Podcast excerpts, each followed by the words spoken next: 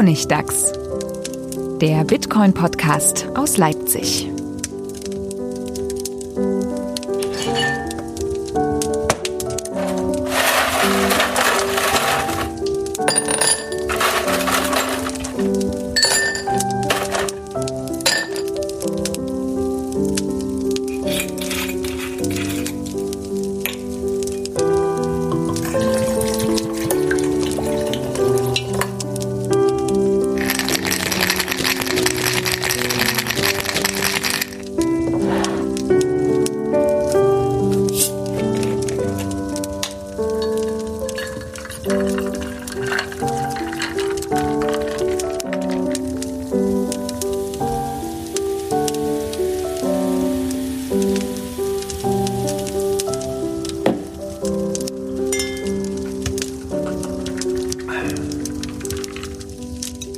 Willkommen zum Honigtags, Folge 55, zurück aus der äh, Sommerpause und zurück aus der Traurigkeit, in der wir nach der letzten Folge ja verfallen waren, weil niemand uns offensichtlich gehört hat, weil wir auf unser Gewinnspiel keinerlei Zusendung hatten und dann, dann änderte sich alles.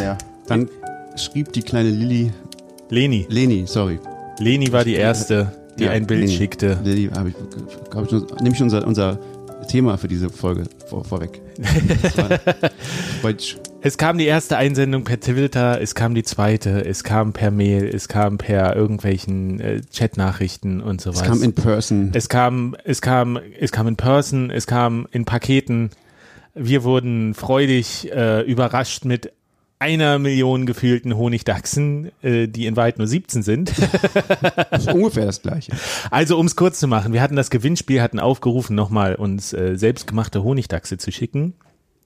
Und es kam wirklich eine, eine Vielfalt, äh, die nicht nur mich überrascht hat, sondern, um das noch abzuschließen, hallo Manuel, hallo Stefan, schön, dass ihr da seid. Hallo. äh, sondern wir haben eben nochmal ganz begeistert das alles durchgeguckt und uns überlegt, wie wir das überhaupt bewerten können. Und ähm, diese Jury-Sitzung, die könnt ihr quasi extern, das wollten wir jetzt hier nicht alles reinpacken, die könnt ihr quasi extern euch nochmal anhören. Die, die wird nur auf den Blog gesetzt, in den Blogbeitrag zu diesem Podcast, wo ihr übrigens auch alle Einsendungen in einer schönen Galerie euch nochmal angucken könnt. Und es sind wirklich Meterstücke dabei. Es sind technisch sehr einzigartig umgesetzte, es sind schöne Ideen, es sind schöne Ausdrücke, es ist kräftiger Pinselstrich dabei und äh, krakeliger Buntstift und alles und es ist einfach nur schön gewesen. Wir, unser Herz hüpft und freut sich und wir sind beglückt und äh, wollen nie wieder aufhören, äh, für euch zu podcasten. Ja, und um das hier kurz abzuschließen, also gewonnen, es gibt zwei Kategorien. Einmal haben wir äh, Proof of Work ausgezeichnet und zwar äh, ist da das Acryl auf Leinwandbild der mit Abstand Gewinner geworden. Wobei,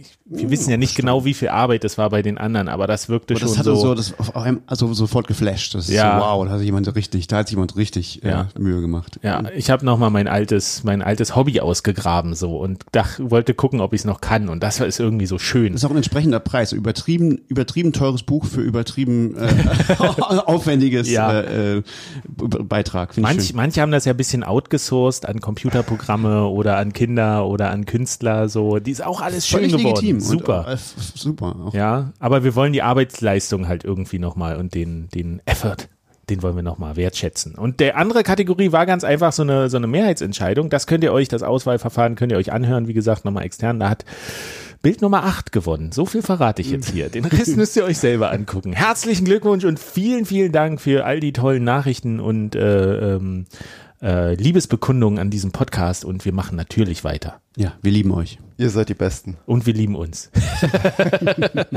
und wir lieben den Honigdachs. So, was wollen wir diese Folge besprechen? Wir hatten, wir hatten es schon ein bisschen angekündigt. Es ist mal wieder Zeit für eine Wallet-Folge. Ja, wir haben gerade nachgeguckt, ich habe gerade nachgeguckt, wann es war. Also das letzte Mal war ja noch 2020, Bitcoin Wallets 20, war das Nummer 49. Davor war es 2018 tatsächlich, und zwar Nummer 29, Bitcoin Wallets.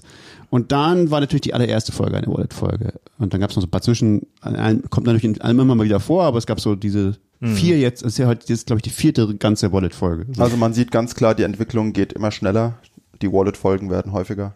Definitiv, ja. Aber das Krasse ist auch erst wirklich, vor einer Woche ungefähr hat mich jemand angeschrieben und hat mich nach einer Wallet-Empfehlung gefragt. Und ich saß wie immer davor und dachte so, puh, das ist jetzt also aus der Kalten, da muss ich erstmal zurückfragen, na, wie technisch ist denn der oder diejenige, für die diese Wallet ist und welches Betriebssystem haben die und welche Rolle spielt Privatsphäre und so. Und ich habe in dem Zuge auch tatsächlich nochmal geguckt auf der Website hier, wählen Sie Ihre Wallet, die ja auch ganz gut ist. Wobei ich, ja, aber manche fehlen da, manche tauchen da gar nicht auf, wo ich mich frage, warum eigentlich? So, So, ich lange nicht mehr drauf geguckt. die Green Wallet von Blockstream zum Beispiel. Taucht, taucht nicht auf? Die ist da gar nicht gelistet. Das finde ich, man kann die ablehnen, aber sie gar nicht zu listen ist irgendwie dann, weiß ich nicht warum.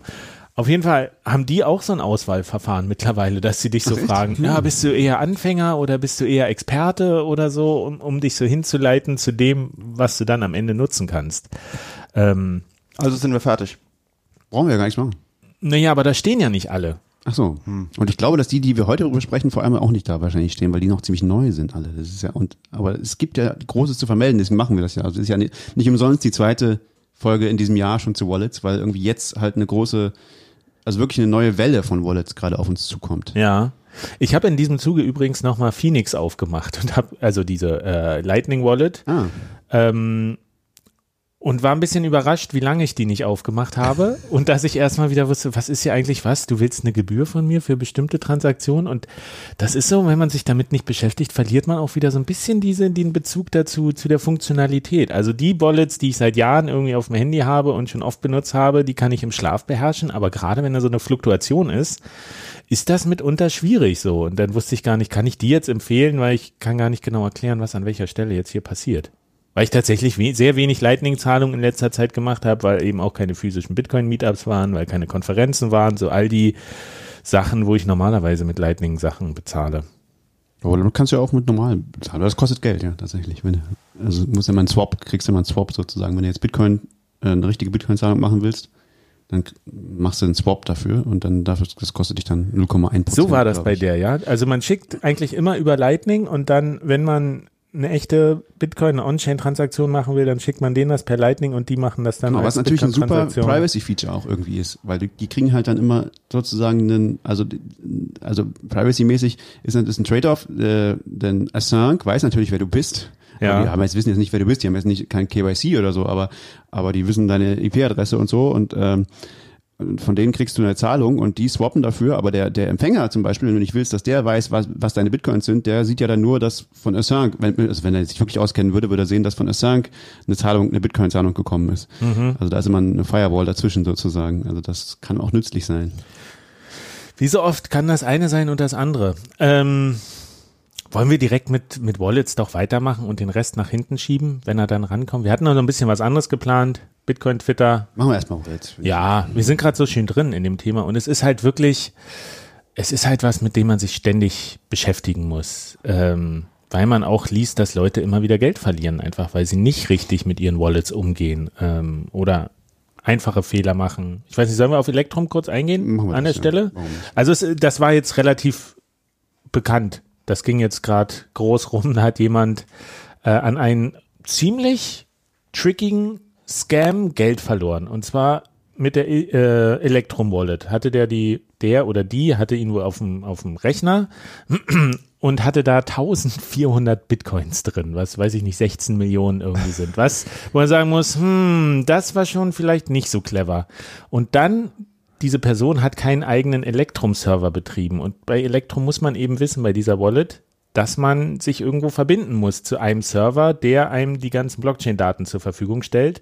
Und wenn man da nicht händisch einen auswählt, zum Beispiel den eigenen oder einen, dem man explizit vertraut, dann wird man halt zu irgendeinem verbunden, der angeboten wird. Und das haben eben diese Betrüger ausgenutzt, indem sie dann Nachrichten verschickt haben. Dann, dann sollte die Zahlung rausgeschickt werden und dann kam eine Fehlermeldung zurück. Du hast gar nicht die richtige, ey Alter, du hast nicht die richtige Electrum-Version drauf. Update Update das mal. mal. Klicke hier, dann geht das schon. Ich muss dazu sagen, das, das, das ist ein sehr, sehr alter Angriff. Also die, das geht nur mit einer alten Elektrum-Version, weil dieser Angriff ist auch schon mindestens zwei Jahre alt. Ich weiß gar nicht, wie alt, also es ist schon wirklich lange her. Ähm, dass das aktuell war, eigentlich. Mhm. Nur ist es halt so ein typischer ähm, Hodler offensichtlich gewesen, der halt, naja, ich habe meine, meine Bitcoins wahrscheinlich fünf Jahre nicht angefasst und dann mache ich meine alte Electrum-Wallet, fahre ich hoch, die connectet sich immer noch, wie das halt die alten Dinger gemacht haben, zu so einem Server und fragt an, gibt's denn was Neues, was ich wissen sollte. Also schon mal sehr vieles richtig gemacht. Wer, wer hat was richtig gemacht? Na, der Hodler hat zumindest fünf Jahre oder so. Gehodelt. Ich, ich glaube 2012 waren die gekauft oder so. Naja, ne, das gibt Sinn, genau. Und dann ist es ja, und dann ist es macht natürlich, ist auch nicht, auch nicht überraschend, wenn du, wenn du dann irgendwie, irgendwie da jetzt connectest, dann sagt dir der Server, ja, macht doch, inzwischen gibt's eine neue Elektron-Version, mach mal ein Upgrade, ist sicherer. Und Klingt das- plausibel. So, soweit klingt das auch noch plausibler dadurch natürlich. Ähm, was er nicht mitgekriegt, er hat offensichtlich nicht Bitcoin, äh, Twitter und so verfolgt und Bitcoin die, die News in den letzten zwei Jahren, weil vor zwei Jahren eben gab's, äh, ist das eben äh, rausgekommen, dass das ein, An ein Angriffsvektor ist, weil genau natürlich, weil diese diese ähm, Scammer dann halt ähm, da Links äh, zu irgendwelcher gefälschten Software da, da rein posten. Und seitdem hat Electrum auch diese Funktionalität nicht mehr. Also das passiert nicht mehr. Das kann jetzt mit neuer, mit neuer Electrum-Dings nicht mehr passi nicht passieren, dass der Server dir sagt, hier, upgrade mal. Ähm, Und das Und- geht ja noch weiter. Ist ja nicht nur, dass es jetzt ein, zwei bösartige Server gibt, sondern Nee. die greifen ja die gutartigen, die normalen Server an mit DDoS-Attacken, dass die nicht mehr erreichbar sind, dass man, wenn man sich mit einem alten, mit einer alten Electrum-Version irgendwohin connectet, dass man sehr wahrscheinlich an so einen Scammer-Server gerät. Genau, also wir, ich hab, wir haben mal mit, warst du dabei, wo wir mit, mit äh, MC gesprochen haben, glaube ich, darüber, der betreibt so eine Not, äh, eine der größeren. Und, und, und oh, genau, und, und Thomas auch von, von der Elektrum, glaube ich. Und die haben halt gesagt, ja, das ist ein, ein Riesenproblem. Alle, alle öffentlichen Elektrum-Server werden halt gedidos die ganze Zeit, seit Jahren, seit es diesen Angriff gab. Und äh, die sind quasi nicht erreichbar. Das ist, das ist ja, und dadurch, äh, wenn du, wenn du hast, du, äh, musst du halt schon nicht sehr viel Pech haben, sozusagen, dass du an, an einen Scammer-Server gerätst, wenn du so einen alten Node connectest. Und das Pech war sozusagen einfach nur, dass der, derjenige nicht auf dem Laufenden geblieben ist, was Sicherheitsentwicklungen in, in Bitcoin und in seiner Wallet waren. Aber ich hätte das auch nicht, also ich könnte mich nicht erinnern, dass ich das auch mitbekommen habe, diesen speziellen Angriff. Gerade wenn du so, äh, guck dir mal an, was, wie viel passiert im Bitcoin-Land irgendwie innerhalb von einem Jahr. Ja, das kann man leicht übersehen, ganz auf jeden Fall. Aber es war damals schon sehr, also. Aber es ist halt tricky, weil du kriegst in deinem Programm, in deiner Wallet kriegst du diese Nachricht. Und es Genau. ist immer so, wenn du, wenn dir dein Programm sagt, mach mal ein Update, dann denkst du, ja, dann, dann mache ich das halt. Ja klar, der, der Software vertraut man ja. Also als Angriff ist das super clever. Ja. Weil, weil es, es kriegt die Nutzer wirklich irgendwie an der Stelle, wo sie nicht damit rechnen. Dass Und es muss sich auch wirklich, also man sieht ja jetzt, sieht, da sieht man natürlich, dass es sich lohnt, aber es hat sich offensichtlich auch schon vorher gelohnt, weil die Leute betreiben über Ja- Jahre inzwischen machen die DDoS auf viele Server. Das muss ja, kostet ja auch Geld. ja. Ähm, ähm, Aber wenn es jetzt 16 Millionen reingespült hat mal wieder, dann Da wird's auch, noch eine Weile werden sie noch ein paar Jahre das weitermachen. Also falls ihr eine Electrum Wallet jemals benutzt habt, dann, wenn ihr die weiterhin benutzen wollt, ladet euch von der offiziellen Webseite die richtige Wallet runter und, und das ist so der Tipp, der immer dann auch äh, verbreitet wird, überprüft, dass ihr tatsächlich die richtigen Daten runtergeladen habt. Und das finde ich so ein bisschen schwierig, weil wir immer gesagt, es hat, gibt ja eine Signatur irgendwie von diesem, von diesem Download und müsst ihr nur überprüfen, dass der Hashwert richtig stimmt. also Ist das zwei der- Sachen. Das ist zwei der erste. Schritt. Genau, also zwei Dinge. Also es gibt, du musst kannst gucken, ob das File das gleiche ist sozusagen. Das machst du mit dem Hash. Also du hash das File Ja. und das Hash, da kommt eine, lange Zeichenkette raus. Und dann muss dir natürlich irgendwer sagen, welches ist denn die richtige Zeichenkette? Wie soll denn das File aussehen? Also was ist denn der richtige Hash? Und das macht ist typischerweise wird typischerweise gemacht, indem eine Nachricht signiert wird, in der dieser Hash drin ist mit einem äh, mit einem mit einem Schlüssel, der irgendeinem Entwickler gehört. Ja. Aber das ist wieder, das ist ein schwieriges Problem. Wenn jetzt ist, woher weißt du denn, dass der richtige, äh, dass der richtige Schlüssel das signiert hat? Das ist, das ist, das ist ein großes Problem.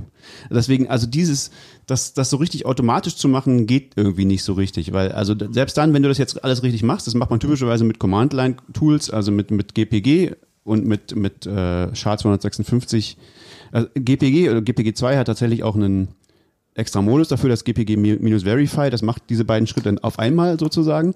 Aber das geht, glaube ich, soweit ich weiß, also ich kenne es nur mit Command-Line, ich weiß nicht, ob es da irgendwelche GUI-Tools für gibt, gibt es vielleicht auch, aber das, ähm, das, das ist vielleicht gar nicht so hilfreich, wenn es das gäbe, weil die Frage ist, was sagt dir das? Also das sagt dir dann auch nur, ja, das wurde von diesem Untrusted Key signiert und der Key hat folgenden Fingerabdruck. Das ist so wieder eine, Zeichen, eine Kette von Zeichen. Mhm. jetzt musst du natürlich wissen, naja, woher kriege ich denn die korrekte, äh, woher weiß ich denn, dass das der richtige Key ist? Und die Methode, die man da zum Beispiel nutzt, ist, man trifft diesen äh, Developer in echt und fragt ihn, was ist denn dein Key? Oder ähm, wenn das nicht geht, dann ist vielleicht eine, ist eine, eine beliebte Methode, du guckst in ein altes YouTube-Video, wo der mal einen Vortrag gehalten hat und der, ganz viele Developer haben deswegen ihren Fingerabdruck von ihrem Key am Anfang in ihren Slides. Aber inzwischen kann man natürlich auch aus auch YouTube-Videos ganz, ganz gut fälschen. Da gibt's ja inzwischen auch ganz gute Technologie. Also selbst das hilft nicht so gut. Das heißt, wenn du nicht persönlich mit dem Developer geredet hast oder mit jemandem, dem du vertraust, der mit ihm geredet hat und dir das dann gesagt hat, ähm, dann ist es kriegst du da auch keinen hundertprozentigen Trust hin mit diesen Methoden. Deswegen, und es ist tatsächlich relativ technisch, das zu machen. Also ich mache das natürlich und ich würde auch jedem empfehlen, das zu tun und, das ist natürlich auch mal, wie paranoid willst du sein. Aber wenn du sagst, okay, ich bin gar nicht so furchtbar paranoid, würde ich sagen, für die meisten Leute reicht es auch schon zu sagen, naja, das ist auf jeden Fall die korrekte Webseite. Und das stellt ja ein, äh, ein Zertifikat, äh, ein Webzertifikat normalerweise. Äh, der, also das machen ja Browser, die sagen dir, ist das eine, eine vernünftige mit HTTPS gesicherte Webseite und ist es, oder zum Beispiel ist es GitHub. So. Ähm, das ist ja eine Webseite, die äh, die ist bekannt so und die hat der kannst du schon vertrauen. Das, das würde man hören, wenn jetzt, wenn, wenn das Zertifikat von denen nicht mehr funktionieren würde äh, oder wenn es geklaut wäre. Natürlich ist das alles nicht hundertprozentig. Jemand kann sich die Schlüssel besorgt haben, von, äh, um, um auf diese, um auf GitHub oder auf deren Webseite zuzugreifen. Aber der könnte sich auch den, den, den privaten Schlüssel von demjenigen besorgt haben. Mit genau, mit, mit ähnlicher Wahrscheinlichkeit. Also das ist, man kann da nicht hundertprozentig kriegen sein. Und ich denke, für den, wenn du jetzt wirklich sagst, ah, das ist mir alles zu kompliziert mit Command Line, dann achte bitte wenigstens darauf, dass du es von der korrekten Webseite runterlädst, die ziemlich sicher dem richtigen Leuten gehört, die nur, nur, nur die darauf und nicht von irgendeinem, nicht aus irgendeinem Forum oder nicht aus einer Webseite, die so ähnlich aussieht oder die, wo du einen Link hast von irgendwo, sondern äh, Nicht aus einem Link aus einer E-Mail oder sowas. Oder Link Shortener, die sind ja auch sehr beliebt, dass sie dich dann irgendwie. Genau, also das ist schon mal die erste gute Line of Defense, dass du guckst, ist es wirklich die richtige Website? Und dann natürlich kannst du das alles richtig machen. Du kannst gucken, hat das File den korrekten Hash? Ist das, ist die Nachricht, die sagt, okay, das ist der korrekte Hash signiert mit dem richtigen Key? Und dann kannst du natürlich gucken, wo kommt denn dieser Key her? Also, mit, welche Keys haben das signiert? Also, wenn es mit Bitcoin Core wird nicht nur mit einem Key signiert, sondern mit, ich glaube, 40 Keys von verschiedenen Developern. Und, und dann, die müssten dann alle geklaut sein, Ja. sozusagen da, also da kannst du schon ein paar von verifizieren. Da guckst du mal ein Video, wo äh, weiß ich nicht, äh, Gregory Maxwell oder irgendwer auftritt und dann siehst du und, und den Key sagt oder so. oder die, also das sind ja immer nur ein paar Zahlen. Reicht ja, das auf, auf ein paar Zahlen genau zu haben, sozusagen. Ähm, das, das geht schon. Also bei, bei Bitcoin Core kannst du da schon relativ sicher gehen. Aber selbst da, selbst wenn du Bitcoin Core von aus einem Ubuntu Repository in- installierst, das prüft ja auch Keys ähm, von den Ubuntu-Entwicklern wieder. Ne? Da ist auch, das ist nicht ganz so sicher. Ist nicht ganz so sicher. Aber Es es, prüft zumindest, dass man es vom richtigen Server lädt. aber es ist vermutlich vom richtigen Server. so, also, damit, also genau. Also jedenfalls nicht einfach irgendwelche Links klicken und einfach irgendwas runterladen. Das ist Und vor allen Dingen nicht 1400 Bitcoins in einer, in einer Hot Wallet lagern. Das ist ja, das ist ja eigentlich das, wo man am ehesten gesagt hätte, das hätte man leicht vermeiden können. Wenn man da 16 Millionen rumliegen hat, kann man sich eine Hardware-Wallet kaufen oder fünf Hardware-Wallets. das hätte ja nicht unbedingt was genützt. hätte nichts geändert. Das hätte nichts geändert. Die, wenn, wenn die die damit verwendet haben. wenn du die mit Elektro, die musst du die Hardware Wallet ja mit irgendeinem mit irgendeiner Software Wallet betreiben und wenn die dann sagt, ja ja, ich schicke die an, obwohl nee, stimmt, Hardware Wallet hätte, hätte den hätte der hättest du gemerkt, dass es eine andere Adresse wäre. ja, genau. Stimmt. Du kannst auf dem Display kannst du nämlich sehen, an welche Adresse das gehen soll. Und wenn du dann die über das Stimmt. nochmal Aber überprüfst, 2012 gab es die noch nicht. Ich vermute, die Bitcoins waren seit 2012 offline, irgendwo auf Papier oder wie auch immer. Und er hat die jetzt wieder auf den Rechner gespielt, um irgendwas mitzumachen. Genau, Also, als, als erstes Punkt, da bist du halt super angreifbar. das genau das erste ist sozusagen, dass man sich äh, klar macht, das ist jetzt eine echt schwierige, eine echt äh, gefährliche Situation, ne? wenn ich irgendwie so uralte ich habe Bitcoins ganz lange liegen lassen und jetzt muss ich wirklich genau aufpassen, was ich jetzt tue. So. Also bei der Summe würde ich sagen, holt euch professionelle Hilfe. Ich weiß nicht, ob es da seriöse Anbieter gibt, aber Das ist halt auch wieder schwierig wahrscheinlich. Ne? wenn man seit 2012 das erste Mal möglicherweise wieder mit Wallets und Bitcoins und sowas hantiert und dann mit der Summe, uh, da wäre ich echt äußerst paranoid. Da sollte man vielleicht erstmal sich einen Podcast suchen, der eine Bitcoin-Wallet-Folge hat. Und die ranhören, ha? Wie wär's? Das wäre doch was. Also, um das noch kurz abzuschließen, dieses ganze Signieren und sowas äh, mit Command Line, das ist zum Beispiel die Freunde, die ich habe, deren Horizont übersteigt das so. Und dann eben sagen, okay, prüfe nach allem, was deine Fähigkeiten erlauben, dass du wirklich das aus einer guten Quelle runtergeladen hast und äh, nimm dir die Zeit zumindest, ähm, da ein paar Sachen zu checken, das, was du checken kannst, Ja. Lass Also- dich nicht in, in, in, in äh, unter Druck setzen, zeitlich, dass du schnell was machen musst. Ähm, und wenn du es halt nicht mit der Signatur und mit dem Hash und mit dem Runterladen und mit dem Verifizieren kannst, naja, dann geht das halt nicht. Also aber was, was schon sehr viel bringt, ist einfach nur den Hash zu machen. Das ist relativ einfach. Das ist ein kleiner Befehl auf der Command-Line. Da gibt es bestimmt auch Tools für. Und wenn der Hash, der bei dir rauskommt, der gleiche ist, der auf der Webseite steht, Nee, was bringt das? ja, aber Also wozu ist das gut? Weil es Das- wenn ich die Webseite ändern, also wenn ich ja natürlich, aber das ist doch ein so ungleich höherer Aufwand. nee, wenn ich die Webseite ändern kann, dann kann ich doch mit trivialem Aufwand den Hash ändern. Also Ja, aber du musst doch erstmal eine Webseite aufmachen und das fällt doch auf. wie? Ich Wenn, wenn ich die Webseite hacke, um den Hash auszutauschen, Ja. das fällt doch auf. Das merken doch andere Leute.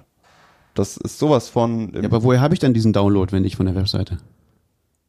Ja, man muss natürlich von der richtigen Webseite runterladen. Das, das ist klar. Wenn, Aber wenn man ich das tue, dann- Okay, wir, wir drehen uns jetzt hier langsam. Aber also, ja, Also klar ist auch, man muss immer jemandem vertrauen. Man kann das, was man vertrauen muss, irgendwo woanders hinschieben, wo es unwahrscheinlicher oder sicherer wird. Aber am Ende muss man irgendjemandem irgendetwas vertrauen. Da kommt man nicht drum rum. Ja. Genau. Man sollte die Kunst ist halt zu lernen, sozusagen, wem, was man, was man da eigentlich gerade für, wem man da eigentlich gerade vertraut, ne? so ein bisschen und, und das so ein Gefühl dafür zu entwickeln und zu sagen, ah, okay, ja, ich glaube eigentlich schon, dass das okay ist.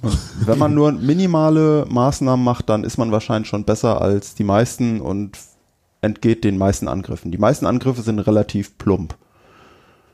So vom technischen her. Einfach weil die auf die Masse zielen.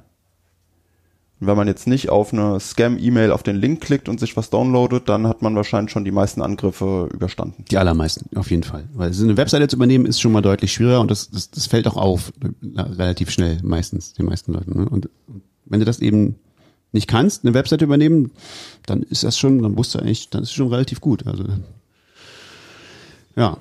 Also was machen wir denn sonst als Elektrum von 2012 Ersatz? Da kommen wir, da, genau, das, das, das ist, da kommen wir heute hin. also für, ich die, für den Otto-Normal-User würde ich ja sagen, vielleicht Electrum nicht als erste Wallet nehmen. Weiß so, ich weil die nicht. ist schon so ein bisschen, naja, du musst das wissen, dass du dich mit einem Server connecten musst und sowas und die Ja. Gefahr so. Das ist für, für jemand, der wirklich keine Ahnung hat, wenn du jetzt sagst, welche, wenn dich jemand fragt, welche Wallet kann ich für einen Desktop benutzen, dann würde ich jetzt nicht den Leuten Electrum empfehlen, weil dann muss man ihnen sagen, achte nochmal auf den Server und dann sagen die, was ist ein Server? Ja, ja, genau. Deswegen würde ich das inzwischen auch nicht mehr sagen, glaube ich. Also Elektro Für Fortgeschrittene kann man Electrum immer noch sagen. Kann man, aber muss, ist dann auch wieder eine komische Wahl. Also ich, ich habe auch noch nie so richtig verstanden, wer Elektrum wofür benutzt, weil es irgendwie. Also damals war Es waren mit- geil. Und es waren mit die ersten, die partially signed Bitcoin Transactions. Die haben fast alles haben. zuerst. Das ist das Gute an Elektrum. Elektrum kann alles. Also du kannst mit Elektrum wirklich alles Ja. machen. Elektrum kann, kann, hat alle Features der Welt äh, Und auf allen Geräten. und geht auch irgendwie auf allen Geräten, ja. Wenn, wenn man sich auf Windows, Linux und Android. Und jetzt gibt's auch Elektrum 4 seit, seit diesem Jahr so. Und das, also es hat einen sehr langsamen Release-Cycle, das ist einer der Nachteile vielleicht davon so, aber das, da sind auch wieder viele Neuigkeiten drin, macht sogar Lightning jetzt und so, ähm, alles mögliche. Und es kann sogar, also wir, das wollte ich noch erwähnen, wir hatten neulich mal über Wallet Recovery geschrieben, dass es diese Webseite gibt, ähm, wo, wo man sehen kann, ah, wenn man jetzt irgendeine, man weiß nicht mehr genau, äh, wie, wo, wie habe ich denn äh, ich habe da so ein Backup und ich weiß noch, es ist mit der und der Wallet, aber die gibt's gar nicht mehr, die Wallet. Was mache ich denn jetzt? Ähm, gibt's diese Webseite Wallet Recovery, die äh, da steht dann diese ganzen Ableitungspfade drin und so, wie man das wieder herstellen kann. Das kann man mit Elektrum konnte man äh, das dann benutzen und Elektrum konnte man das dann herstellen mit diesen, mit diesen Daten von Wallet Recovery. Aber inzwischen hat jemand, nämlich Luke Childs, ein Skript geschrieben, das das alles automatisiert. Das für, für Elektrum. Das ist ein Plugin für Elektrum. Elektrum hat auch Plugins. Und da kannst du einfach sozusagen, kriegst du dein, dein alte Wallet rein und das scannt dann halt irgendwie alle möglichen Pfade, die in Wallet, Wallet Recovery vorkommen. So, also äh, alle möglichen Wallets, die man sich so, die so plausibel sein könnten. Und Luke automati- Dash Junior zieht sich dann die Funds runter. Nee, nicht Luke Dash, Luke Childs. ist- Ach, Luke Childs. Sorry, anders. ja, ja, ja. Der zieht sich das dann runter über seine Software. Ja, wer weiß. Nee, Da ist wieder das Vertrauen. Nee aber das, das ist, fand ich ziemlich cool, dass das jemand auch aut- automatisiert hat. Also jetzt Ja. gibt's sozusagen noch eine automatischere, wenn der sagt, so, ich habe hier diese alte und die alte Wallet gibt's nicht mehr. Ja, keine Ahnung. Ich könnte natürlich jetzt nachgucken. Ist jetzt auch nicht so viel schlimmer, äh, wie, wie, man das re, äh, restort auf der Webseite, aber man kann es eben automatisieren. Also geht auch. Finde ich schon, finde ich, einen- finde finde ich einen guten und wichtigen Punkt, irgendwie Mhm. zu sagen, hier gebe ich ein und so, dann muss ich mich gar nicht mit irgendwelchen Fahrtableitungen und so auseinandersetzen und das nochmal raussuchen. Ist schon ein komplexes Thema. Ja, ist halt die Frage, ob es für einen Anfänger oder für jemanden, dem das zu komplex ist, einfacher ist, ein Plugin für, äh, für Electrum zu installieren. Aber Das ist der erste Schritt. Das wird, das wird ein Standard-Feature werden, einfach dann für alle Multi, äh, Funktionalität, Multipath, keine Ahnung, wie das später sein wird. Aber die ideale Wallet in der Zukunft wird doch sowas, musst du dir doch keine Gedanken drum machen. Da gibst du irgendwas ein und dann kommst du an dein Geld ran. Also man das muss ja auch, in der nächsten Wallet-Folge wahrscheinlich schon soweit sein. man muss ja auch darüber reden, was wir für eine Wallet haben wollen in Zukunft, was sie wirklich, und es ist ja Usability, wir sehen da zwar immer so beständige Fortschritte, auch in der Funktionalität, aber das dann auch wieder so zu machen, dass das für den DAO, äh, nee, DAU, ja, ja, für den dummsten anzunehmenden User irgendwie auch zugänglich ist und handhabbar, das ist natürlich die große Herausforderung. Aber in der Zukunft werden wir uns über sowas doch keine Gedanken mehr machen müssen. ich weiß nicht. Die Frage ist, wann diese Zukunft ist. Ob wir sie noch erleben werden. Hoffentlich, ja. Na, es ist halt, verschiedene Teams haben dazu offensichtlich auch verschiedene Meinungen, also verschiedene, verschiedene Visionen, wie das aussehen kann. Ne? Die Elektrum-Vision ist halt auch eine ganz spezielle. Ne? Also die denken halt zum Beispiel, ja, so ein, das, wir brauchen halt so einen Server, der das irgendwie macht und das kann man halt, das ist eine, die beste Designentscheidung, das so zu machen. Das würde ich anders sehen, aber es hat natürlich auch Vorteile. Dadurch geht halt alles sehr schnell in Elektrum zum Beispiel, wenn du so einen Server benutzt. Genau, aber was ist jetzt neu? Was, wa- was kann vielleicht sozusagen Elektrum ersetzen? Es gibt irgendwie eine ganz, äh, eine ganze neue Klasse von, von, von Wallets, die sind alle irgendwie dieses Jahr rausgekommen erst, ähm, die zwei wesentliche Features haben, die unterstützen alle Hardware, also Ha- Hardware-Wallets, die meisten sogar sozusagen alle Hardware-Wallets, also viele zumindest, äh, weil es ja inzwischen diese PSBT, Partially Signed Bitcoin Transaction, diesen Standard gibt, der sagt irgendwie, wie kann ich dann teilweise signierte Transaktionen rumreichen?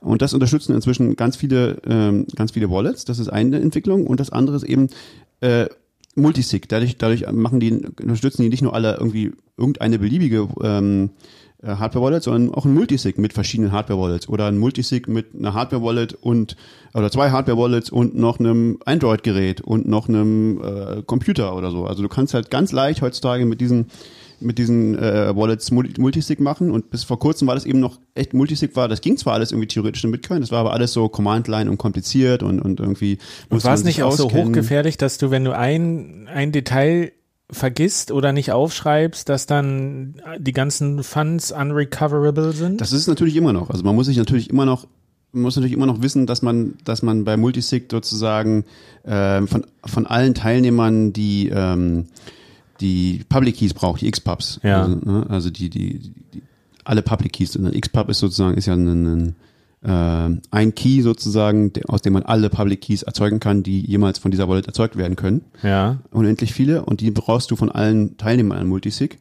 Äh, und du musst auch wissen, sozusagen, das ist wieder das gleiche wie, wie, wie sonst, du musst natürlich nicht wissen, was, was ist das für eine Wallet gewesen, die das erzeugt hat und so. Da gibt's halt auch Standards, die sich aber auch nicht wieder, die sich auch widersprechen und so. Das ist so ähnlich, das ist wieder Wallet Recovery. Also du brauchst schon die üblichen Dinge, damit du dann weißt, welche Skripte da drin stehen. Ähm, Yay, es wird komplexer. Naja, das, klar, also das ist schon so, aber, aber das, das muss man halt wissen. Die, ähm, aber, aber es gibt halt, neu ist halt, dass es überhaupt GUIs gibt, die, die das alles unterstützen. Also die, mit der, dass es überhaupt für, für, für relativ nicht technische User überhaupt möglich ist, sowas zu machen. Also ein Multisig mit, mit allen möglichen Hardware-Wallets. Und das ist halt, das ist schon, finde ich, heutzutage so die, die Königsklasse. Also so, wenn man, wenn man jetzt 16 Millionen hätte in Bitcoin, ähm, dann würde man das heute definitiv so machen. Also ähm, es sei denn, man hat jetzt irgendeine ganz krasse Speziallösung für sich selbst, aber dann würde man sich mehrere Wallet, Hardware-Wallets kaufen und Multisig mit denen machen. Was dann für Multisig? Kann man auch wieder verschiedene Meinungen sein, ob zwei von drei oder fünf von sieben oder äh, nee, bis mehr als fünf ist, macht glaube ich nicht viel Sinn. Drei von fünf ist glaube ich noch eine gute.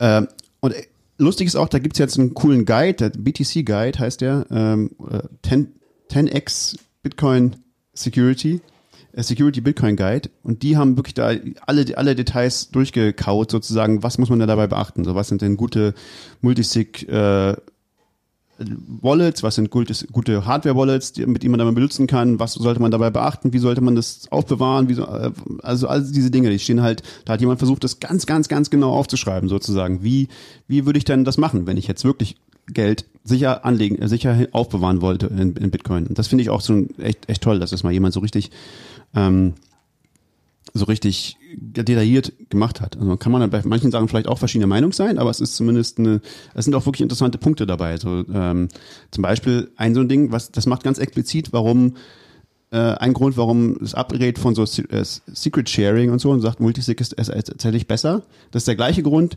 warum man also ein, der gleiche Grund, warum man nicht, nicht, nicht ein 2 von 2 Multisig zum Beispiel nehmen sollte, nach deren Meinung, sondern lieber ein 2 von 3 oder 3 von 5 oder irgendwas, weil du sonst halt, das Problem ist halt, wenn eine von deinen, von deinen äh, Multisig-Partnern kompromittiert ist, ähm, oder die, die Technik von denen, dann hast du halt, äh, bist du eventuell rausgelockt, ne? wenn du jetzt zwei von zwei hast und du kommst irgendwie, und da, es gibt aber einen Fehler an einer von deinen Hardware-Wallets und du, die hat einfach die falschen ähm, öffentlichen Adressen generiert dann siehst du die Funds nie wieder, weil du hast halt. Ja klar, natürlich. Ne? Also das ist klar.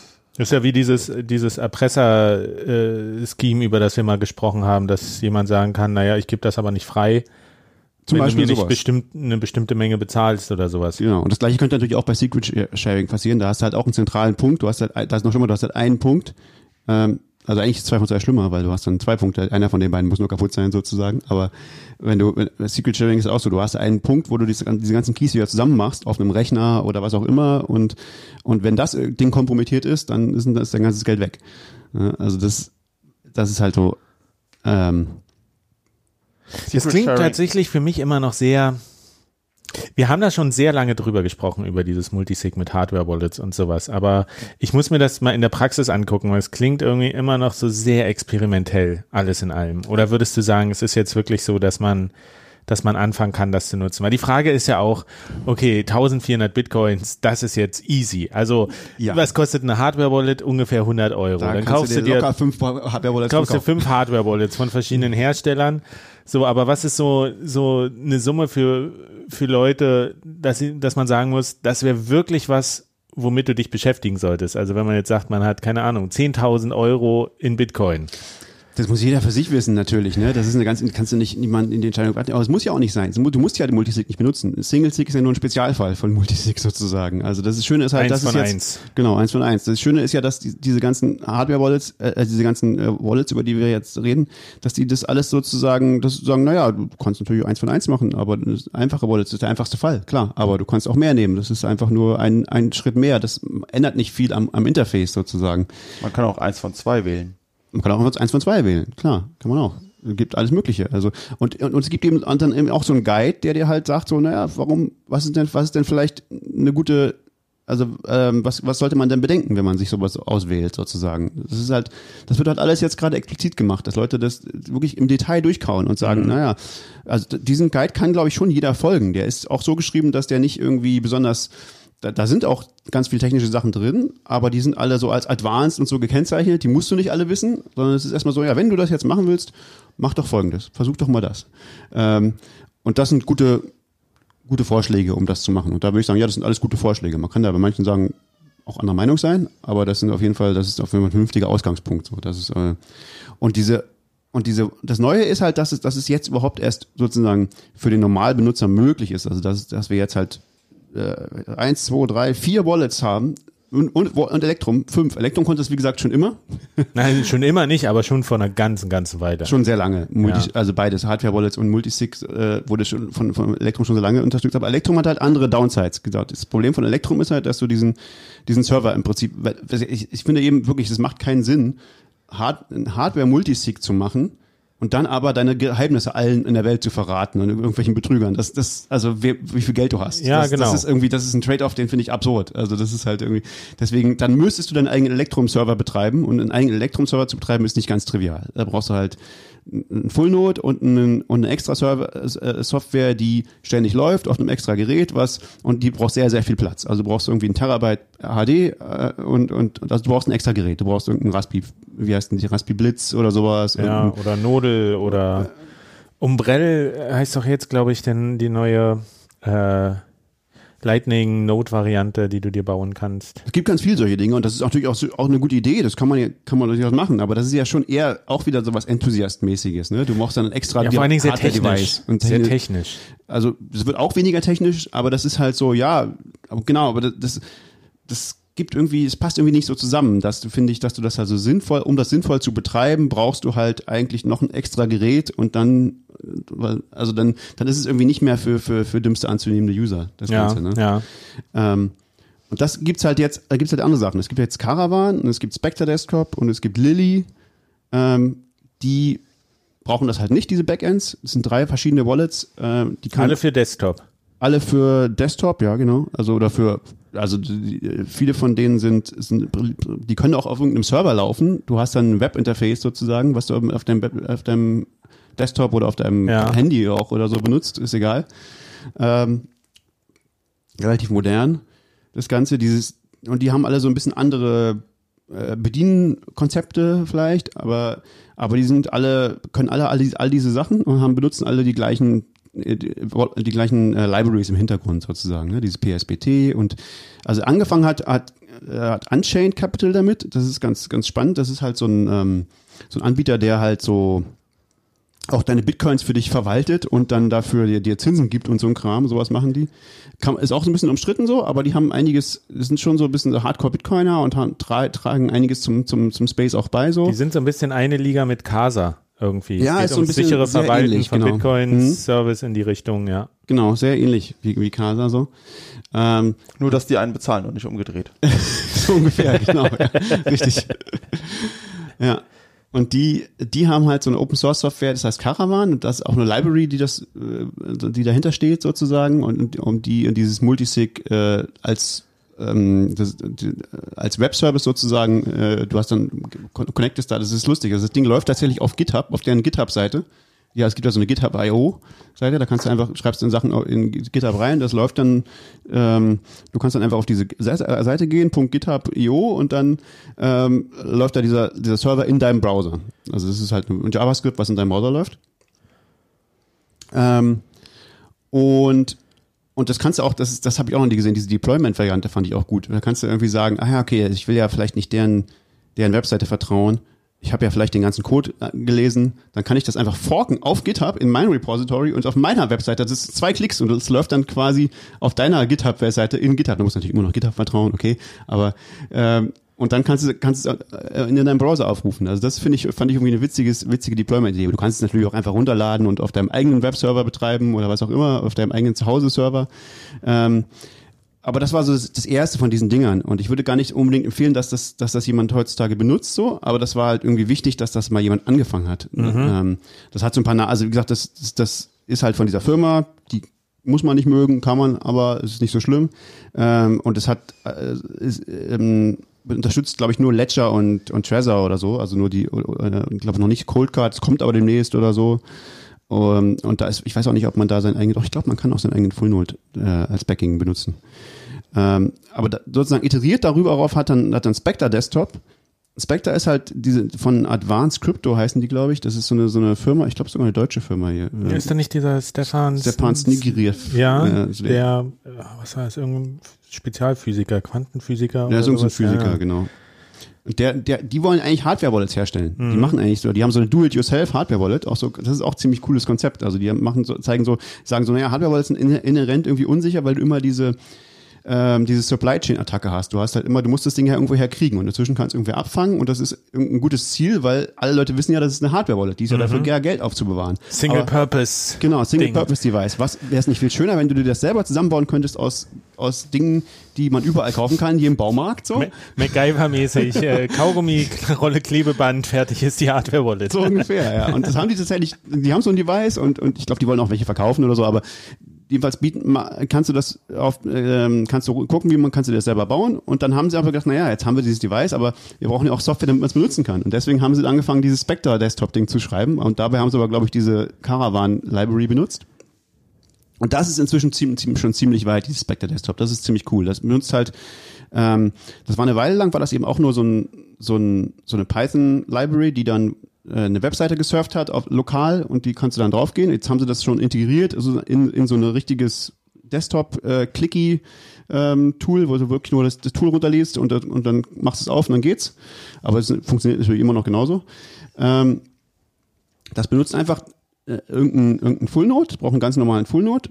Der Trade-off ist, dass es dadurch langsamer reagiert als jetzt Electrum zum Beispiel, weil du musst halt äh, ab und zu irgendwelche Sachen scannen und so, dein Full-Node. Das dauert halt langsam, äh, dauert halt lange eventuell. Ähm, aber das unterstützt wirklich jede Art von, von denkbarer äh, Hardware-Wallet, also und, und undenkbarer, die du selber gebaut hast. So. Also das macht halt, unterstützt halt, dass du irgendwelche QR-Codes transportierst zwischen den oder, oder irgendwelche Files oder irgend, also das kannst du kannst wirklich alles zusammenbauen sozusagen das äh, und, benutzen. Also zum Beispiel unter- unterstützt es die Idee, dass du einfach ein, ein altes ähm, Telefon nimmst, irgendein ähm, Android oder, oder iPhone oder irgendwas und installierst darauf Electrum. Und du hast nur dieses Telefon und, und, und du benutzt darauf nichts anderes und sagst, oh, das ist jetzt meine Hardware-Wallet. Ähm, und die, die, die sieht auch nie das, das Netzwerk. Also die, die muss nie irgendwie online sein. Den mache ich, äh, mach ich die Ha- Hardware kaputt, die das, äh, die online sein soll, äh, sein könnte. Und dann äh, habe ich, hab ich da Electrum drauf laufen und kommuniziere zwischen diesem Spectre Desktop und dieser, dieser Hardware-Wallet, die ich mir selber gebaut habe, mit QR-Codes. Ähm, das funktioniert zum Beispiel damit so. Das äh, finde ich zum Beispiel eine interessante Idee. Sowas kannst du selber machen. Aber du kannst auch eben auch äh, jede Standard-Hardware-Wallet, die es halt gibt, nehmen dafür und, und kannst das alles ähm, damit Multisig oder Single-Sig oder was auch immer benutzen. Ähm, Aber das heißt ja auch unterm Strich, dass wir davon wegkommen, was du ja auch in vielen Folgen schon kritisiert hast, dass wenn man sich jetzt so eine Hardware-Wallet kauft, von Ledger zum Beispiel, dass man dann so ein fancy kleines Desktop-Programm dazu bekommt, mit dem man dann eben diese Wallet verwalten kann irgendwie, mit dem du da Transaktionen bauen kannst, ähm, wo du aber eigentlich dann eben dieser Firma Ledger immer deine Zahlungsinformationen anvertraust, weil die das ja irgendwie verwalten, dieses Programm. genau, das finde ich auch wichtig. Also, weil das, das Und dann, wenn ich aber Spectre zum Beispiel benutzen würde, dann hätte ich ja dieses Programm, was aber jemand anderes ja hergestellt hat. Also ich würde, ich würde, müsste nicht mehr Ledger vertrauen. Aber es ist offline, es ist nur auf deinem Rechner. Du fragst nicht irgendeinen Server vom Hersteller, sondern du hast, wenn du das willst, alles Ah, unter deiner Und es ist Kontrolle. alles Open Source. Also Ja. alles, alles Open Source und es ist äh, Com- Community sozusagen supported. Also du weißt, das, das redet nicht mit irgendwie, das verrät nicht Ja, irgendjemand deine ja. Geheimnisse. Die bleiben alle lokal auf deinem Gerät. Ähm, Und frag deinen Full Node bei dir. und frag deinen eigenen Fullnode. Das Ja. ist halt das Entscheidende. Das Also das, das ist ja schon der, der richtige Punkt jetzt. Ich glaube, ich glaube, so für den normalen User zu sagen, oh ja, puh, warum soll ich jetzt auf Multisig umsteigen oder sowas, spüre ich jetzt noch nicht so. Aber wenn man sagt, naja, es ist wirklich, wirklich keine gute Idee, diese, diese hauseigenen Programme der äh, Hardware-Wallet-Anbieter zu nutzen, weil die eben mit, mit Trade-offs kommen. Klar, es ist nett, dass du dann darin siehst, wie viel, nicht nur wie viel Bitcoins die du hast, sondern auch, was die aktuell wert sind, weil dann irgendwie eine Preisabfrage noch im Hintergrund stattfindet. Aber das ist, ähm, vielleicht ist der Preis, den du bezahlst, dafür dann doch höher äh, äh, für diese Convenience, weil kannst du auch irgendwie auf einem Handy dir angucken, was ein Bitcoin gerade wert ist und das selber kalkulieren. Naja, Genau. die Convenience ist, dass du dir keinen Full Node installieren musst. Was Musst du auch da nicht bei denen. Also du kannst auch irgendeinen anderen Fullnode von irgendjemandem benutzen. Du kannst auch, kannst auch, glaube ich, einfach sagen, ich nehme irgendeinen. Ist mir egal. Kannst du auch. Aber ähm, dann hast du natürlich, ist es natürlich nicht mehr so sinnvoll. Ne? Dann Das hat man wieder den Trade-off mit Privacy. Genau, also das ist schon natürlich besser dann eigenen, aber das, also der Schritt ist dann kleiner. Du musst dann einfach nur sagen, also okay, jetzt kann ich, habe ich das gemacht. Und und was noch ein bisschen weiter in diese Richtung geht, ist einfach einfacher zu machen und, und userfreundlicher ist dieses äh, ist dieses diese äh, Lily Wallet heißt das äh, von Kevin Malkron heißt der. Der auch hat, für den Desktop. auch für den Desktop, genau. Und das ist wirklich, das ist so ein Mac-User und das siehst du. so, Von, vom grafischen Design? Ja, so wie man das bei, bei Sepp gesehen hat, Super bei der simpel. Sepp Wallet. Die Zap Wallet, Ja, so die ist auch, Richtung. das siehst du so an, dass die so ein Apple-Design hat irgendwie. Genau. Das ist, die Webseite müsst ihr euch angucken. Es ist einfach schön. Also es ist, das ist wirklich lustig. Eigentlich ist es wirklich sehr lustig, finde ich. Diese Lilly-Webseite verlinken wir. Äh, das erste, was mir auffällt, würde den meisten nicht auffallen, ist oben links, wenn du in den Browser guckst, steht da nicht sicher. Also es ist HTTP, HTTP oder so oder irgendwie der äh, Ding abgelaufen oder was auch immer. Jedenfalls, diese Webseite ist nicht sicher. Also von der Sachen runterzuladen, Vorsicht. Also nur gucken, nicht anfassen. Genau, nur gucken. Aber dann sind halt super viele schöne Screenshots und hier, ja, und schöne Bilder und auch die, die Screenshots enthalten dann selber wieder Bilder von den, von den, von den Hardware-Wallets, die sind dann, oh, so sieht die Hardware-Wallet aus. Ah ja, dieses Gerät muss ich nehmen. Ah ja, so Oh, sieht das das, ist aus. aber der Mega-Scam. Genau so würde ich einen Scam aufbauen. So schön Bilder, plastisch und hier, hey, be in control of your coins und Und, und es, es wird noch besser. Jetzt neu. Und unten steht Download Lilies, sind die Download-Links, ja, ganz einfach, ganz cool. Einfach kannst du runterladen, Exe oder App-Image oder Ja. DMG oder so Linux. Für Linux, Windows und Egg, aber darunter Handholding. Need help? I will help you set up your vault and test sending money to and from it. 30 Minuten Zoom-Call, free, schedule appointment. Ist das nicht nett von dem Typen? Also ich weiß nicht, entweder ist er total nett oder er ist ein Scammer. Das ist doch genauso, würde es doch jemand schreiben, Ja. auch so ein netter Scammer. Aber ich, ich gehe nicht da, ich, der ist, ich glaube, ich wirklich, ich glaube, der ist wirklich in der Community äh, ein, ein bekannter und anerkannter Typ so und der, ich glaube, der meint das wirklich nett so. Aber, ähm, aber das sind halt so, so Sachen, wo du denkst so, und hier unten, can I use my full note with Lily? Not yet. genau, das ist das andere Ding. Not yet, but soon. Genau. Also Im Moment würde ich sagen, wartet vielleicht noch Moment mit Lilly, bis die Webseite sicher ist und ist, also das ist alles noch so, das sieht alles sehr nett aus und so könnte es vielleicht mal aussehen und ich finde das cool und das ist halt so Usability first und äh, ist, ist cool, aber da ringen so ein paar, ein paar Alarmglocken noch irgendwie, wenn man das Ja. so die Webseite anguckt im Moment. Ähm, ich, ich gehe überhaupt nicht davon aus, dass der Mann das böse meint. Ich denke, das ist super nett von ihm, dass er hier äh, Newbies einen, einen freien Zoom-Call anbietet und so. Aber man muss sich halt klar machen, genauso würde es auch ein Scammer tun. Ja, genau ja. das würde auch ein Scammer machen. Das ist, Type in Password to unlock wallet ist hier so ein Feld. Also hier kann man nichts reinschreiben, aber es ist äh, der Screenshot und es ist so, mm, oh ja, hier. Ich also logge der, mich der, mal gleich der ein. wichtigste Tipp der ganzen Folge ist vielleicht, wenn ihr eine neue Wallet benutzen wollt, dann googelt mal kurz Walletname Scam. und, und guckt mal, ob den obersten Treffern vielleicht große Warnungen mit vielen Ausrufezeichen kommen. Interessante Technik, ja. Vor allen Dingen die Screenshots sehen auch eins zu eins so aus wie äh, von Ledger, dieses Hm, Ledger total? Live. Absolut. Als wäre das so ein wirklich so- bisschen Design. so ein bisschen ich habe mich mal inspirieren lassen. bisschen Davon, also gerade das würde mich auch wieder so ein bisschen skeptisch werden lassen, wenn man denkt, na okay, du hast hier nur eigentlich das Bild genommen, nur ein paar Textfelder ausgetauscht, wobei Send und Receive, was willst du da anderes hinschreiben? Ja, so schwierig sind die Dinge ja auch nicht. Ne? Ja, Also, also ja, mh, schön.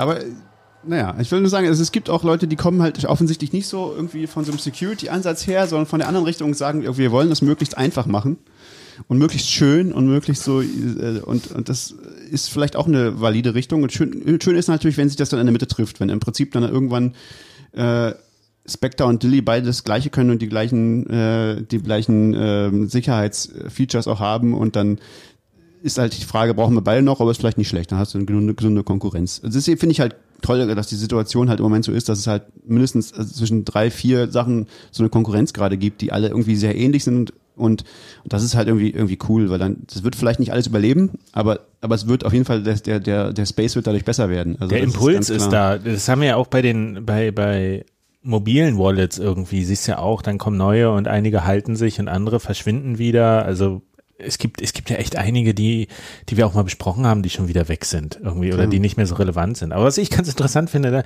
das ist so Return of the Desktop Wallet. ja, stimmt. So ganz lange hatte ich gar keine Desktop-Wallet. Nee, weil es- alles so, erstmal waren mobile Bitcoin-Wallets waren so das Ding und dann gab's, dann gab's die große Phase, wo Hardware-Wallets aufgekommen sind, dann gab's so eine Welle, wo Lightning-Wallets aufgekommen sind und jetzt hast du wieder so eine Welle, wo, wo äh, Desktop-Wallets gerade wieder Aber das, ist, das Coole daran werden. ist halt, Desktop-Wallets machen halt Security, eine reine Desktop-Wallet macht halt Security-mäßig nicht so viel Sinn.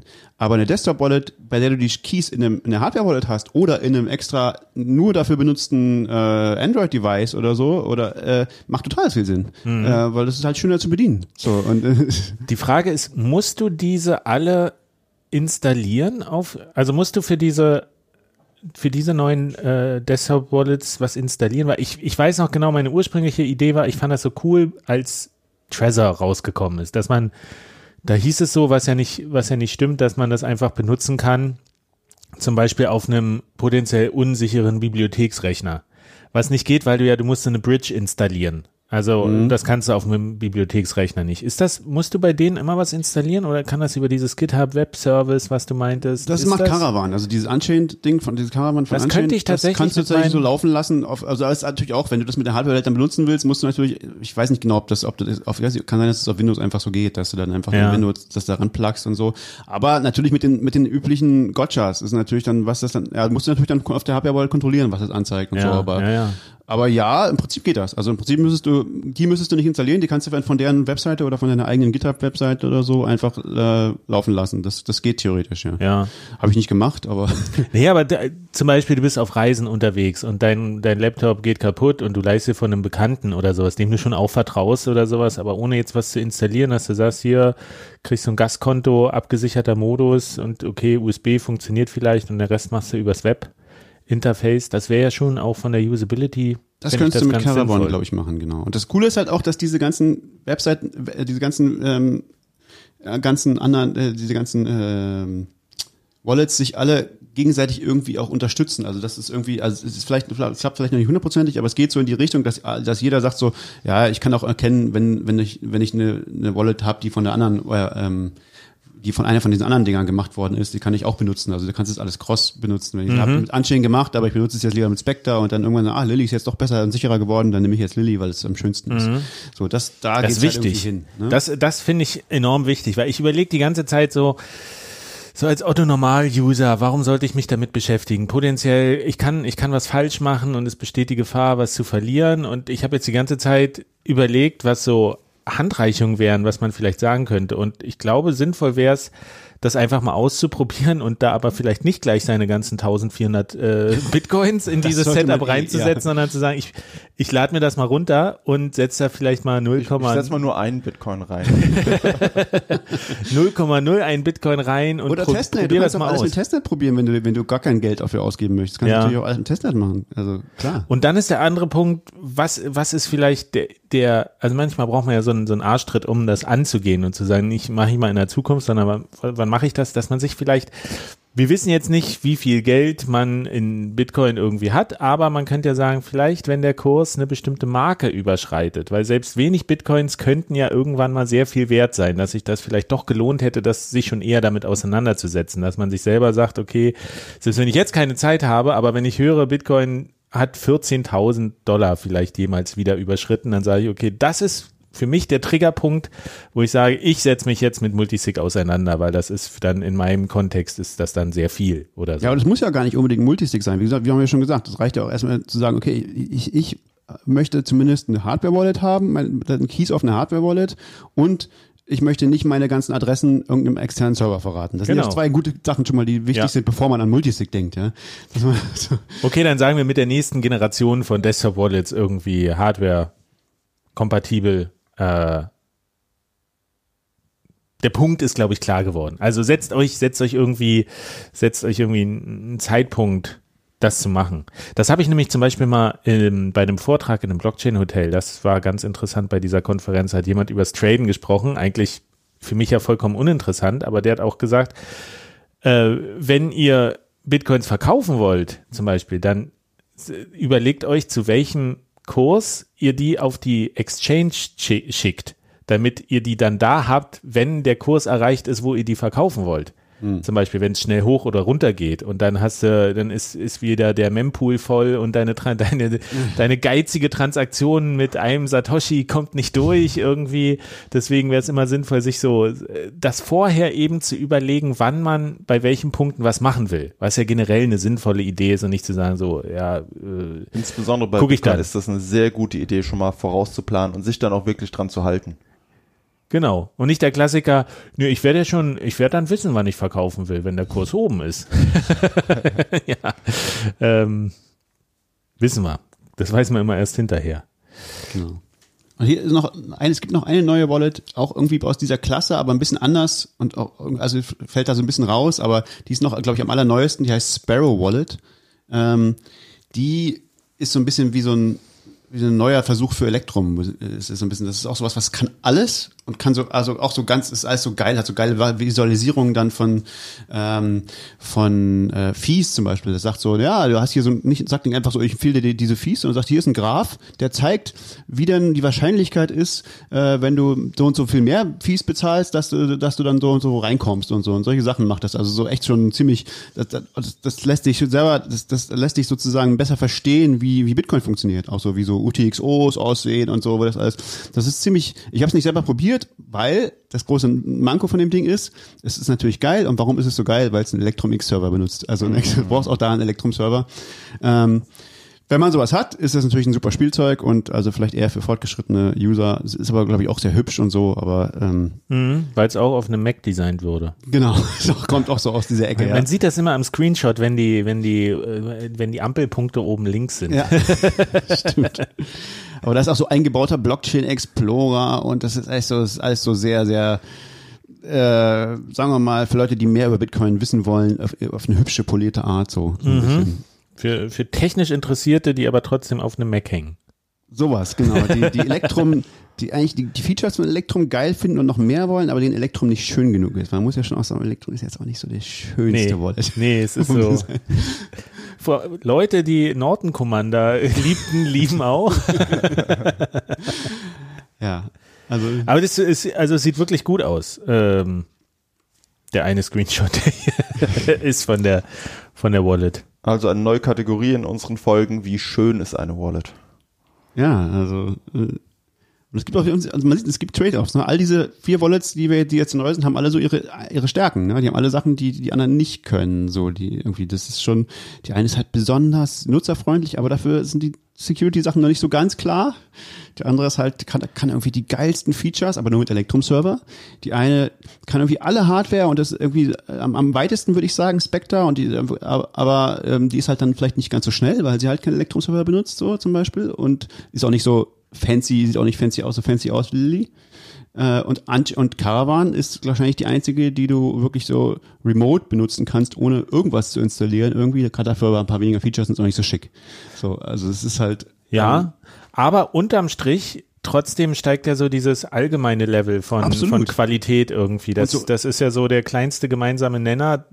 Also was du gesagt hast, das sind ja so die Spitzen und so die, die USPs von den einzelnen Dingern, aber so diese Gesamtqualität, was es heute an, an Wallets gibt und was die alles können und was so der Mindeststandard ist, was eine Wallet heutzutage macht, hat sich schon sehr viel getan seit unserer allerersten Wallet-Folge. Auch selbst sogar seit der letzten Wallet-Folge dieses Jahr noch. Also mhm. da hat sich so, so, da ist wirklich, da sieht man diesen Effekt, den so ein paar Libraries haben können, so, den so, äh, die, da hat sich ja nichts in Bitcoin an dem Protokoll geändert eigentlich, mhm. ähm, sondern das sind ja eigentlich nur alles so äh, genau, PSBT. Wir haben darüber damals gesprochen und denkst, naja, es ist erstmal was total unspektakuläres. Ja, es ist halt irgendwie ein Standard für partiell gezeichnete Transaktionen. Was soll das denn bedeuten?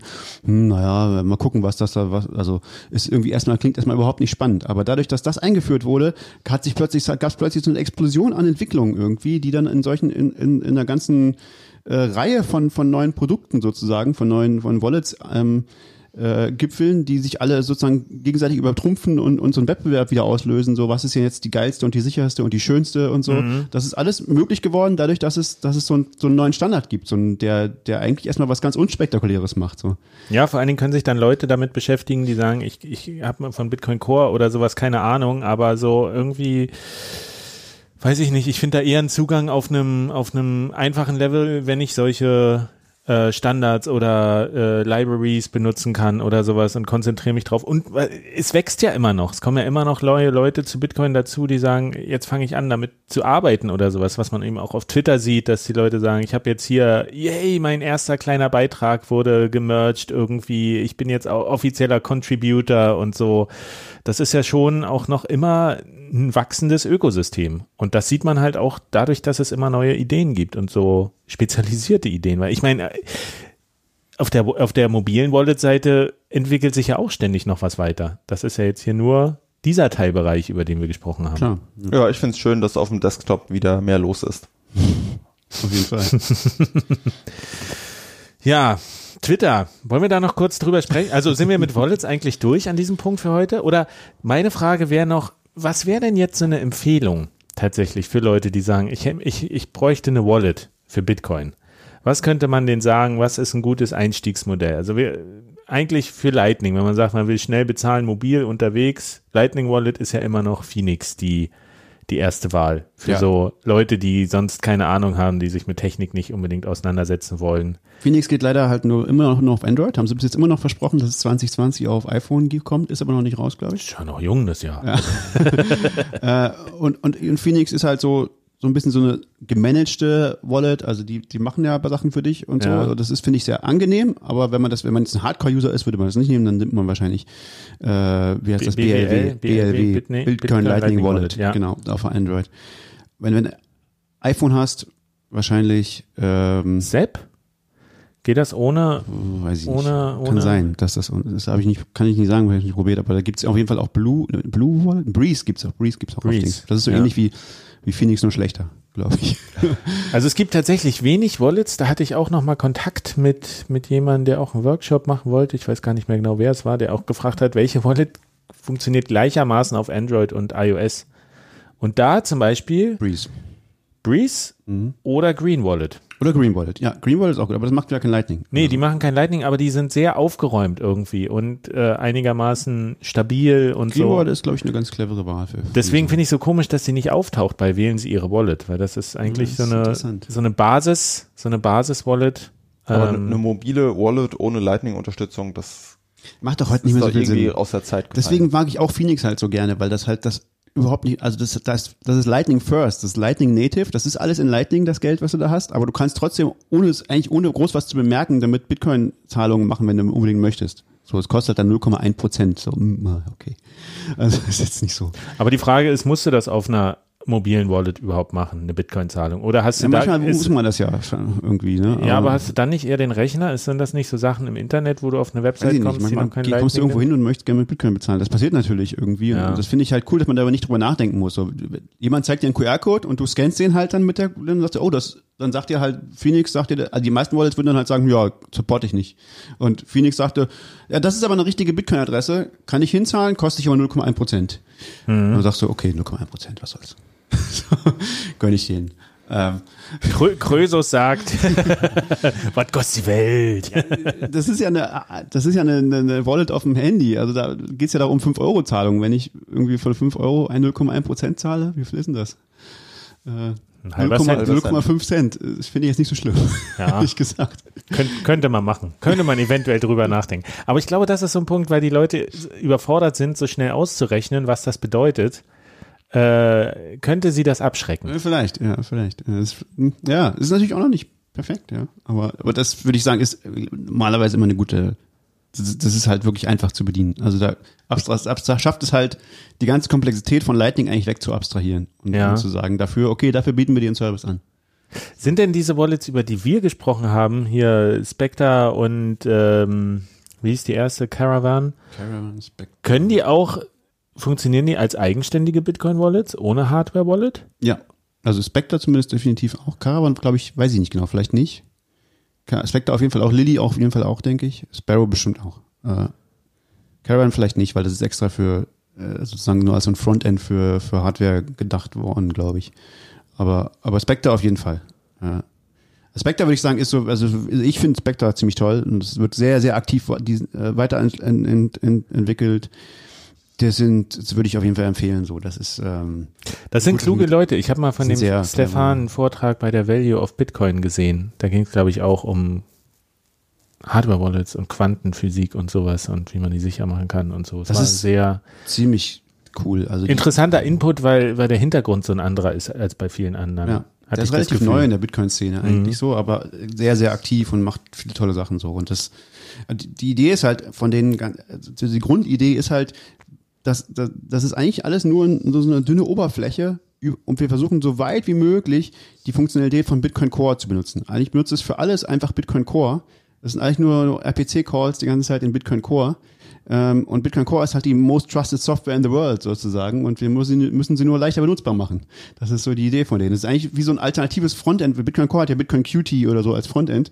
Nur das ist halt so ein bisschen veraltet und irgendwie, ja, das Backdoor ist eigentlich wie so eine bessere Oberfläche für Bitcoin Core eigentlich. Mhm, das ist ein sehr guter Ansatz. Das ist ein sehr cleverer Ansatz, finde ich auch so. Und, und, und, die benutzen halt viele solche Sachen. Also die benutzen halt ganz viele Wallets, äh, ganz viele Libraries im Hintergrund, die, die alle solche Dinge und dann benutzen sie halt selber. Das ist so ganz oft dieser dieser in der Software Engineering dieser Ansatz, man macht Sachen sich so sehr einfach. Die machen sich zum Beispiel auch sehr einfach, indem sie halt im Prinzip das ganze die ganze Oberfläche ist halt eine Web ist halt Webdesign. Das ist halt eine Web-Oberfläche. Ja, also und da, da gibt's halt gute Tools, mit denen man das machen kann und so. Und dann das ist alles sehr leicht. Da musst du halt nicht etwas Neues programmieren und, und dann gibt's aber auch wieder Tools, mit denen kannst du dann halt dieses dieses Web-Ding umbauen in eine Desktop-App. Das geht halt alles automatisch heutzutage. Du kannst halt, die machen sich das sehr leicht und aber trotzdem sind sie sehr, sehr engagiert und fixen alle Bugs sofort. Also ich habe mit denen schon ziemlich viel interagiert. So, du, du schreibst irgendwas, ein Issue und fünf Minuten später kriegst du, ja, ja, okay, ich probier doch mal das. Gelöst. Neu, neuer, neuer Release, jetzt neuer Release raus. Sehr schön, den, den Spirit bitte behalten. Das ist den, den Anfangsspirit. Definitiv. Sind wir durch mit Wallets für diese Folge? Also, äh, ihr braucht im Moment keine Handys mehr, geht wieder alle auf Desktops. Und nehmt die mit ins Café, um dann mit den Kameras QR-Codes abzuscannen. Ja, probiert's mal aus. Eine von diesen Sachen ist bestimmt was für euch dabei. ziemlich cool. Gut. Ich wollte eigentlich noch mich über Bitcoin Twitter aufregen. Na, mach mal. Ja, ich weiß nicht, die Stimmung ist gerade so gut. Wir haben diese tollen, die tollen Honigdachsbilder. Eigentlich, eigentlich will ich jetzt hier nicht mit so einem Downer irgendwie rausgehen. Ach, wer, wer, ist überhaupt bei Twitter? Ich bin ja, nee. Äh, Dann machen wir nächstes Mal wieder bei, bei Twitter. Ja, nächstes Mal meckern wir wieder. Heu, heute sind wir also wirklich so tolle Honigdachse bekommen. Die positive so Folge, oder? Ja, die Sonne scheint. Es ist hier 2020 ist unser Jahr und das geht wieder aufwärts. Wir sind, wir sind fresh aus der Sommerpause zurück und werden jetzt nicht zwei Monate warten mit mit der nächsten Folge und und ähm, ich glaube, wir haben jetzt eh, haben wir schon eine Stunde? Mal kurz hier kurz gucken. Also Pi mal Daumen. Also, also lass uns doch hier den Deckel drauf Kurze Folge, weil wir unter einer Stunde diesmal? Nee, unter würde ich jetzt nicht sagen. Aber nicht allzu sehr drüber. Das ist ja auch schon mal was. Okay. Ähm, lass uns einfach Feierabend machen für heute. Wer möchte, darf uns weiterhin Honigdachse schicken. Gerne. Da, da wir freuen wir uns sehr. Also Galerie aller Bilder ist in dem Blogpost zu dieser Folge äh, veröffentlicht, plus nochmal die, die grandiose Jury-Sitzung, die wir hier voll transparent veranstaltet haben. Äh, vielen Dank an alle, die eingesendet haben, die uns gesagt haben, dass wir weitermachen sollen und dass sie uns gerne hören. Äh, das freut uns natürlich, denn ähm, es war nett, sich auch hier zu dritt zu unterhalten, aber wenn es da Leute gibt, die das auch interessiert, ist das natürlich das schönste Lob, was man kriegen kann. Ne? So ist es. Absolut. Machen wir einen Deckel drauf. Wir hören uns bald wieder, versprochen. Äh, tschüss. Macht's gut und verschlüsselt eure Backups. Ciao.